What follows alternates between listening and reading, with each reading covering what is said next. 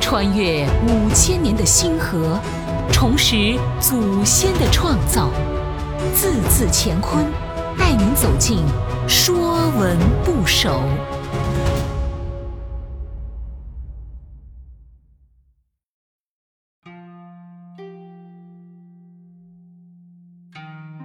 《说文部首》古，古指久远的过去，那时候的一切在今天都称为古。久远以前的人是古人，久远以前的书是古籍，久远以前的建筑叫古迹。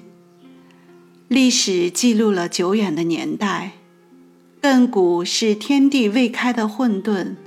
荒古是天地初开的洪荒，上古指洪荒破碎时的原始人类，然后是远古、中古、近古。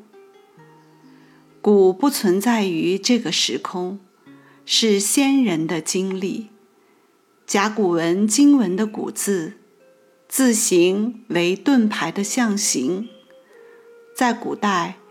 国之大事，在祀于戎。对一个国家来讲，祭祀与战争是最重要的事。古是坚固之固的本字，下面加口，像以盾牌守关塞之口。也有人说，古字上面用盾牌重现远古的战争。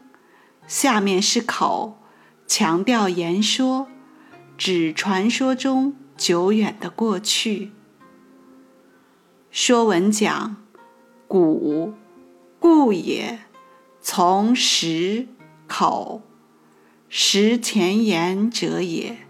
凡古之属，皆从古。故指老、旧和过去。”徐凯在《戏传》中说：“古者无文字，口相传也。”在没有文字的时代，人们靠口口相传延续文明。这就是食前言者口也。古字小篆字形，从十口，上面是数字十。数起于一而终于十，十数之终也。在这里指最遥远的过去。下面是口，用十口相传，表年代久远。古对今来说有着非常伟大的意义。中国文化古老悠久，各种典籍。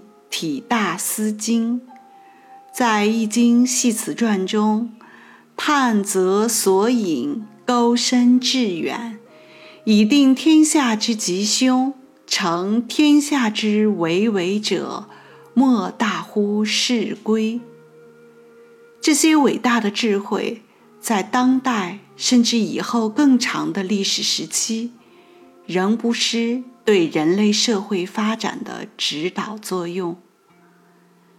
古人的精神世界和我们今天是相通的。那些璀璨夺目的诗歌，构筑起了中华民族五千年的情感；那些礼乐教化的伦理道德，依然是这个民族的文化之根、文明之源。诗古而不拟古，是正确的学习态度。诗古是以前人为师，泥古是拘泥成规不变通。诗古而不泥古，一定要以诗古为前提。如果不能五体投地的敬师，怎么能学到老师的真本领？如果从来就没有把古人的东西真正学到手，就没有资格大谈变通与批判。凡古之属，皆从古。以古的元素造出来的字，都有古所代表的含义。比如“训诂”的“诂”，比如故乡的“故”。《说文解字》中“古部”只有一个所属字“古”。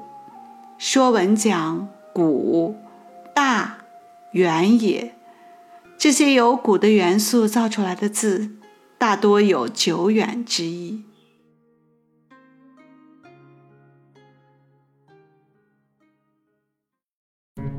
本栏目由字字乾坤出品，更多课程内容请关注公众号。